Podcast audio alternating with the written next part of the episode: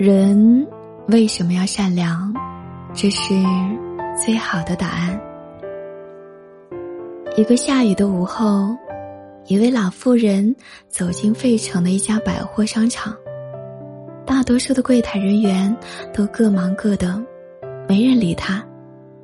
有一位年轻人走过来，问是否能为他做一些什么。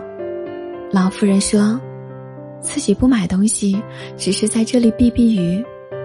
年轻人什么也没说，转身为他搬来了一把椅子，让老人舒舒服服的坐着，自己去忙别的了。几个月后，这家店收到一封信，请这位年轻人去苏格兰收取一种做城堡室内装潢的订单。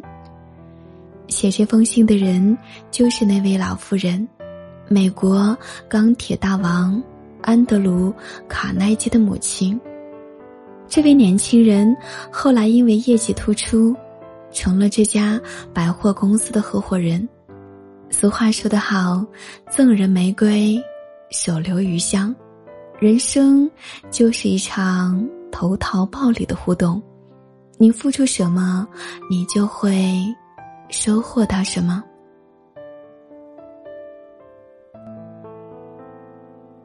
台湾曾有一个富豪，名叫王永庆。年轻的时候家境不好，他在一条偏僻的巷子里开了一家规模不大的米店。当时这条街上的米店有三十多家，竞争非常的激烈。王永庆的米店因为位置偏，客户很少，几乎都挣不到钱。但是他发现了一个现象，当时很多米店出售的米，里面夹杂着比糠、沙粒、小石子，人们买回去后还得自己挑炼，非常的麻烦。反正生意也不景气，闲着也是闲着，他就跟两个弟弟一点一点的将米里的沙粒、小石子捡出来。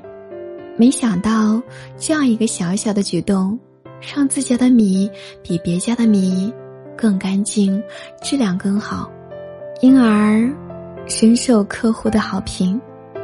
米店的生意从此越来越红火。